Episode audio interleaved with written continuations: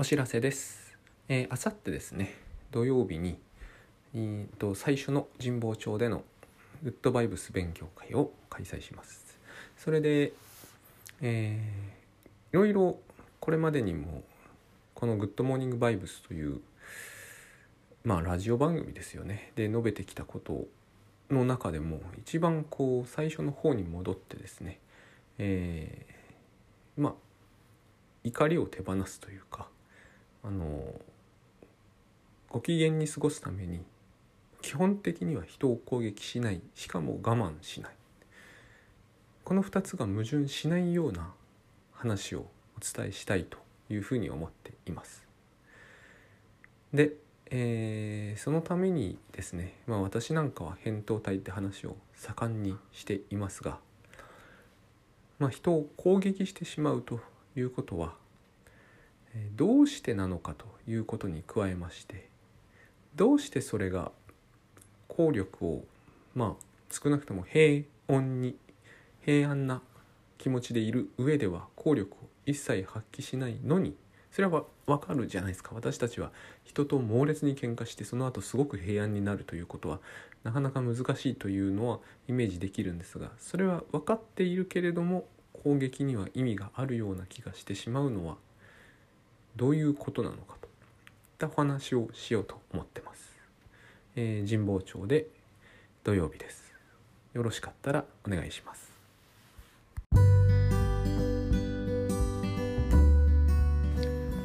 おはようございます。グッドモーニングバイブスです。えっ、と先ほどのお知らせの通りですね。えー怒りを手放すと言いますかその人を攻撃しないのに同時にこう我慢もしないという話をというかその2つをどうして並立させることができるのかと。いったことなんですけど私それと非常によく似てるところでですねあのよく自分が聞かれるんですがなんで締め切りを意識しないのにうん本の締め切りの原稿を守れたりできるのかと。まあ別に、えー現在連載中の「仕事の」とかあるいはケンコムさんで今連載させていただいている、えーライフハックの記事とかチェンジズとかでもいいんですけれども、まあ、そういったやつですね、えーつまり締め切りがある。で締め切りを意識してないんですけど別に。絶対守んないとまずいとすら思ってないですしね。でそれでは仕事ができないというお話があります。でなんでなのかと。なんでできるのかってことですよね。私が聞かれてるのは、えー逆に私は聞きたいと気があるんですが本当に皆さんは締め切りが守れている時は締め切りのことを四六時中意識されているからなのかなというふうにその質問をされた人には逆にちょっと、えー振り返ってみてほしいかなと思います。例えば今で言えば2月29日が締め切りだということをずっと絶え間なく意識してさえいれば締め切りが守れるものなんだろうか。私はそういうふうに、えー締め切り守ったことがないんでこればっかりはやってみないとわからないんですけれどもあのここのところ言っている扁桃体モードというモードがあります。で、えー本の企画とかなんですけど最初はですねうん編集さんと一緒にやってても盛り上がるんですよ。大概の場合打ち合わせると。まあ私に調子合わせて盛り上げてくれてる可能性もかなり高いんですがまあでも盛り上がるんですよ、えー面白そうな企画だとかいうふうに言ってですねあの新しく出たこういう企画はまずその後壊れますが、えー新しく出たスクラップボックスを使って、えー情報整理をするとかいうのはですね話をすると非常に盛り上がったりすることがある。そういうのが好きな編集さんならそうですね。私も好きですし。で盛り上がるじゃないですか。で、えーしばらく私がそれについて書くと。で、えー盛り下がってくるわけですよね。3ヶ月ぐらい経って、えーもうすぐ締め切りだということになってくるとあのーいろんな意味で最初に盛り上がったのは何なんだろうと思うぐらい下がる時が、まあ、あるわけじゃないですかね。この時に扁桃体モードに切り替わっていくわけですけど途中からどういうことかというとえこれで売れるんだろうかという不安になってくるこれ昨日のお話しした通り私は逆だと思っていて何らかの意味で扁桃体という部分何らかの意味でこう不安になるような働きをまず脳がして扁桃体に限らずですよ。まず脳がそういう動きをして例えばお金がないということから不安になったりして不安になるというかそういうですねネガティブな何かが出てその後でですねそのネガティブな何かに辻褄を合わせるかのようにあそういえば、えー、本が出る。こんなんで売れるんだろうかという、えー、思いを形成するんですよ。きっと新皮質が。いつもこの流れだと私は思ってるんでこの種の思いというものを基本的には人が言ってきても自分が考えついてもですね、えー、基本的には振り払うというかあの消去していく却下する。この種の思いつきが、えーと、正しいはずはないと思ってるんですね。なぜかというとこれは脳の辻褄合わせなので脳ってのは辻褄合わせが好きなんですね。いろんな意味でそうなんです。後からその理由をでっち上げる。理由を先に思いついてそれがゆえにそうあの不安になったり恐ろしくなるということはとっても少ないんですよ。本当にサバンナで蛇を見るから怖くなるっていうケースの方がいいんですね。こういう時ですらですね見つける前にもう不安になってるはずなんです。そうじゃないと間に合わないんですね。早すぎるとも言えます。とにかく直接何らかの合理的な理由があって不安になるという順番は当てにならないので、えー、不安になったのはしょうがないとしてその理由の方はですね大体全部でっち上げという感じがするんです話戻しますと要するに本を書く書いてるうちに不安になってくるというのは実は嘘なんですよ。不安になるんです人間は生きている以上。その理由として本が売れないというのを後から考えつくんです。売れないかもしれないと思って不安になるわけじゃないんですよ。そうするとですね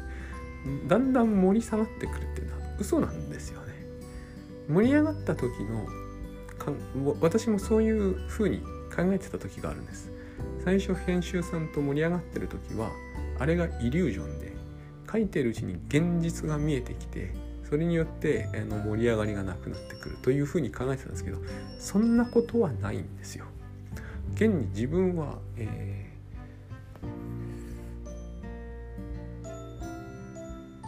ー、盛り上がって書き続けることができる時があるわけです。でそういう時は、えー、盛り上がり続けてるんであのそういう心配事は一切発生しないんですよ。しかしですねそういう本が別に売れたとか売れる保証があるとかそういうことは別に全くないわけですつまり先の予想をして不安になるというよりは不安にマッチするような先の予想をですね考えつくだけでそれを考えつかない脳の、えー、モードってのは要は不安になってないただそれだけのことなんですね。不安になってなければですね不安に寄り添うような何か、えーもっともらしい説明っていうのを考えつく理由がないので脳というのはあの気分依存っていうんですけどね。気分合致依存というのかな、まあ、要するに状況あるいは自分の気分に合致したあのストーリーをこしらえるという能力を持っていてというかそればっかりする傾向があるのであのだからですね聞いてると分かると思うんですよね。この人このぐらいの時期になってくるといつもネガティブなことを言ってくるとかですねあるはずなんですよ。必ず。その人の言っている理由は本人にとっては理由を思いついたがゆえにそういう気持ちになりましたって必ず言うんだけれども逆なんですね。その頃その人はだんだんそういう気持ちになる何かがあるんですよ。全く関係ないえ家庭の事情だったり寒さだったり何でもいいんです。日が沈むのが早いとかね。ででもそうは思わないから人は。日が沈むのが早くなって不安になったんだけどあ原稿の締め切りが遅れてるという理由を後ででっち上げるんです。その方が人が納得しますからね。そういうことでしかない。だからあの締め切りのことを考えていると、えー、締め切りのことを考えるというのはすでにですね最初から不安になっていて締め切りのことを改めて考えたから不安になるというわけではないと思うんです。そういう意味ではですねイリュージョンなんですよ最初の盛り上がりもね。ただ最初の最初に盛り上がった時がなぜそんなにポジティブなイリュージョンかというと、えー、スクラップボックスの話で情報整理の本を書いたら売れそうだみたいな話だったり面白そうだみたいな話だったりする時はですね、えー、先のことじゃないですか。締め切りとか売れるかどうかの心配とかは。だからそういう心配とかがリアリティを持たないので、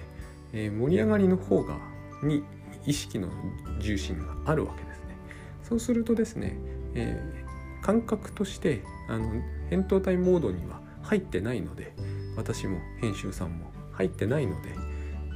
イリュージョンで盛り上がれるわけですね。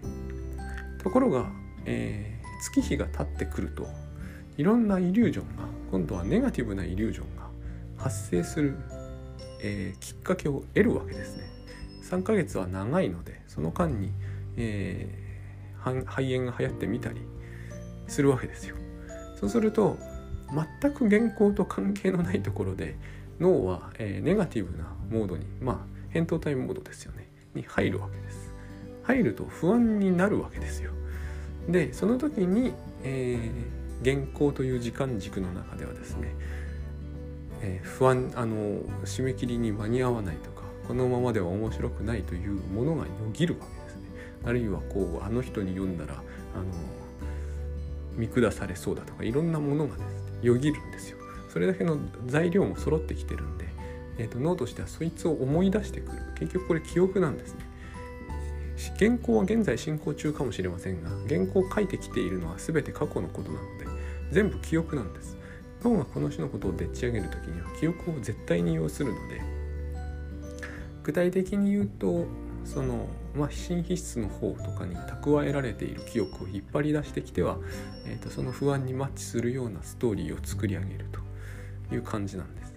あれですよね。あのなんかこう映画を私あんまり見ませんが映画のいろんなシーンをコラージュしてる感じがしますね。えっ、と見た映画ですよ。見てない映画コラージュできないので見た映画を使ってコラージュすると。そうするとですねあの最もらしいストーリーが出来上がるんです。ただテーマが与えられてるんですよ最初から。ネガティブとかポジティブとか。ポジティブなテーマでコラージュするのはそれはそれでできるしネガティブなのもできると。ただ、えー、ネガティブな気持ちの時にはネガティブなコラージュを作ると。で締め切りを意識すればするほど普通はですねポジティブになる理由はないのでなぜかというと締め切りっていうのは間に合ったからポジティブっていうほどのものじゃないから間に合わなかったらネガティブっていうことしか考えつかないじゃないですか。そうすると締め切りのことを思えば思うほどネガティブなコラージュ以外はできないはずなのでまずネガティブになりそれに沿って、えーと、ネガティブなストーリーが出来上がると。だから私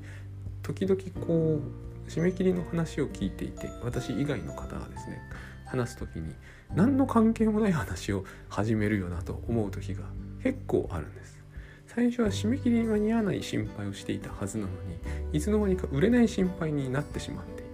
あれはですね本人の中ではストーリーとしてはもっともらしいんですよ例えば締め切りに間に合わせようと思って急いで書いているうちに、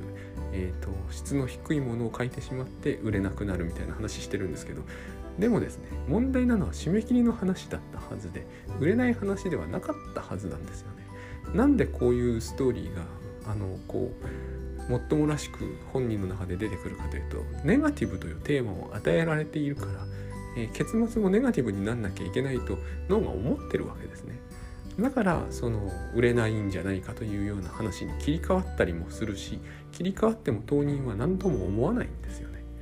周りで聞いていてそれはなんか違う話になったんじゃないかと気づくのはその聞いている人は必ずしもネガティブなモードで聞いてないからそこの不合不整合が不自然な感じを抱くわけですね。本人は喋ってる当人はモードが一貫してさえいればですね内容に不整合があるとかないとかいうことは気にならないんです。これ行き行きもイリュージョンで帰りもイリュージョン。つまり最初の企画で盛り上がった時は確かに盛り上がるイリュージョンなんですが、えー、着地する頃の締め切り問題や売れない問題で悩んでる時はさも現実的なんですけど実はそっちもイリュージョンなんですね。現に、えー、売れない心配を盛んにした本がむやみに売れたこともあったんですよ私の場合。こういう時に人の脳ってのはどういうふうに解釈するかというとあれだけ売れない心配をして手を打っておいたから売れたんだって思うわけじゃないですか。そういう言葉もよく聞くんですけどそんなことはないんですよ。あの売れない心配をするのは毎回毎回のことで、えー、そのために100も200も手を打つわけでそれは大体ほとんど空振ってるのにあのたまたま当たった時だけ、えーと、売れない時の心配をして手を打ったから売れたっていうストーリーはストーリーでしかないんですね。その人の脳内にしかなくて現実は何の関係も多分ないと思うんです。ただそのことはですねそんなに、えーと大きな問題じゃないと思うんですよ。結局それは私たちはただ、えー、イリュージョンで動くと思ってるんですけれども、えーと、動いている理由は必ずしも分かってはいない。やっぱりですねあの動きはですねもっとダイレクトなものによって動かされているのでそのイリュージョンによって動いている度合いというのはあるにしてもですねそれがどの程度のものかなんていうのは分からないですしあの施策が正しかったかどうかっていうのはましてイリュージョンなのであの必ずしもそれがいいとか悪いと言ったことは言えないと思うんですね。ただ間違いなく言えるのは売れないという心配によって動いたから売れたというのはストーリーでしかないとそういう程度の話で話なんです。これはですね。つまりあの出版状況とかそのストーリー自体は分かりませんよ。私が考えてるのはですね行きも帰りもイリュージョンだったしイリュージョンによって動いては必ずしもいないしましてそのイリュージョンによって合否が分かれたりもしない。ただなぜならそれらはイリュージョンだからですね。ただえー、っと私たちはポジティブになったりポジティブにはならないにせよネガティブになったりはする、えー、肺炎のテレビを見たりしてする。あるいは日が沈むのが早くてするし日が昇るのが遅くてするし気温がマイナスになっていてするんだけれどもそれはするんですよ。えっ、ー、としょうがないところもあるわけです。ただそれによってストーリーをでっち上げるということを脳はしちゃう。これもまあある程度はしょうがないと思うんですね。そうと知ってればいいんじゃないのかなというふうに思うということです。でえっ、ー、とまあこっから先はここから先というかこの辺のことを、えーと、もう少しですね細密にお話ししてまあ倉蔵さんが全然あの私の私も話してて分かるようになってきたんですけど必ずしもではこれはグッドバイブスかというとこれはグッドバイブスについての解釈であって必ずしもこれがグッドバイブスなわけではないんですよね。あのグッドバイブスについての解釈とグッドバイブスって違うんですよ。そのことに最近あのしゃ何度も喋ってると気づくんですけど倉園さんのセミナーの後に後にというかセミナー中に自分がしゃべると同じ話をしてるつもりでも話が違う方向に進むのを感じるんですね。で人はこれほどまでに同じだと思い込みながら違うものを見るんだと,、えーと、思うようになりました。これも昔からあの本を出すたびに編集さんと、まあ、同床異夢ってやつですが同じ話をしてるつもりで違うことをお互い考えてる。最後の最後になって締め切りだの売り上げだのという話になった時も多分全然違う風景を見ている。どっちも全部全くイリュージョンなんですけれどもそのポイントはですねこうしたイリュージョンをイリュージョンだとイリュージョンを見てるんだと自覚さえしていれば、えー、イリュージョンによって何かを好転はさせられないということがだんだん分かってくるはずなんです。自分はその自覚をはっきり持ってなかったにもかかわらず締め切りを意識したり売り上げを意識して本を書くということは少なくとも56冊目で全く以降やめてるんですよ。あの話は合わせますよ。編集さんの前であこれだと売れそうだとか売れなさそうだというのに対してそれはイリュージョンですとか言わないですがあの内心ではそのようなものには、えーと、意識をほとんど向けてなくなった。なぜかというと,、えーとまあ、なぜかというとというのはあれなんですがなぜかというと実態がないので、えーと、そういうことについて考えたところであの本を書くのが早くもなけれならなければうまくもならない。つまり面白くならないし締め切りに間に合うようにもできないのでそれだったらそういうことじゃないことを考えた方がいいわけですね。イリュージョンはポジティブな方が私はマシだと思ってます、えー、ネガティブなイリュージョンを抱いたところで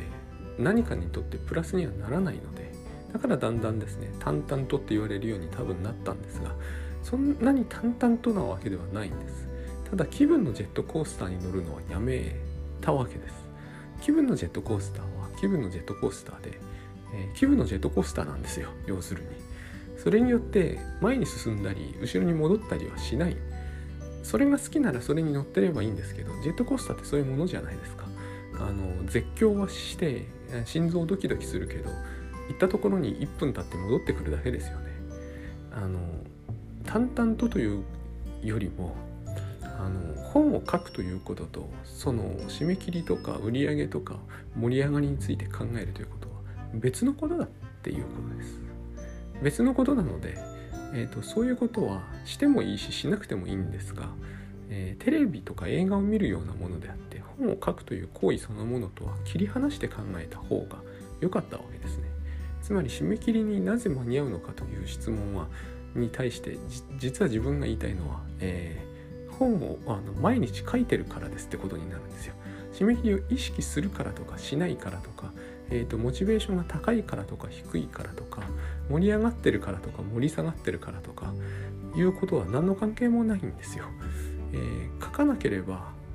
間に合わなくなるし書けば間に合う可能性は十分あるということです。